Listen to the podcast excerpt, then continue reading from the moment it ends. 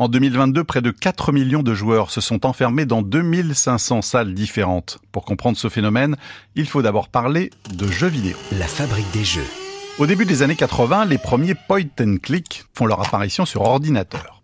Ce sont des jeux d'aventure où il faut pointer et cliquer avec sa souris pour interagir avec des objets ou des personnages et résoudre une enquête. Dans les années 90, les représentants cultes du genre sont Myst ou Monkey Island, entre autres. Inspiré par cette époque, le japonais Toshimitsu Takagi crée Crimson Room en 2004. Un jeu vidéo où il faut réussir à s'échapper d'une chambre grâce à une fouille minutieuse et à la résolution d'énigmes. Certains ont eu l'idée de reproduire cette expérience en vrai.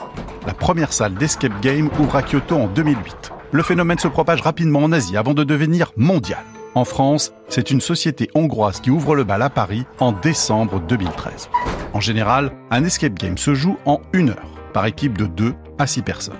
Quand vous arrivez sur les lieux, un maître du jeu vous accueille. Il vous donne d'abord les consignes de sécurité, puis vous explique le déroulé. Peut-être serez-vous des agents secrets à la recherche d'une formule dans un laboratoire.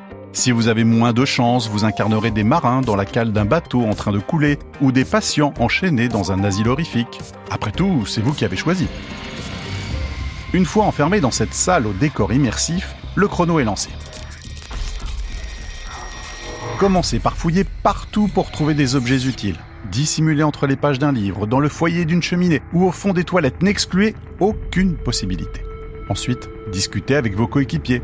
Comment résoudre cette équation inachevée au tableau? Et que se passe-t-il si nous remettons en place les livres de la bibliothèque?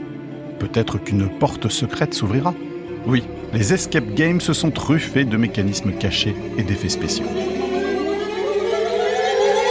Certains proposent de s'affronter en équipe dans des salles jumelles, d'autres sont animés par des comédiens. La seule manière de savoir si c'est fait pour vous est d'essayer. La fabrique des jeux, l'anecdote. D'abord jeux vidéo, puis salles bien réelles, les escape games sont aussi envahis nos tables sous forme de jeux de société. Les boîtes Unlock sont faites pour vous, surtout si vous cherchez une expérience immersive.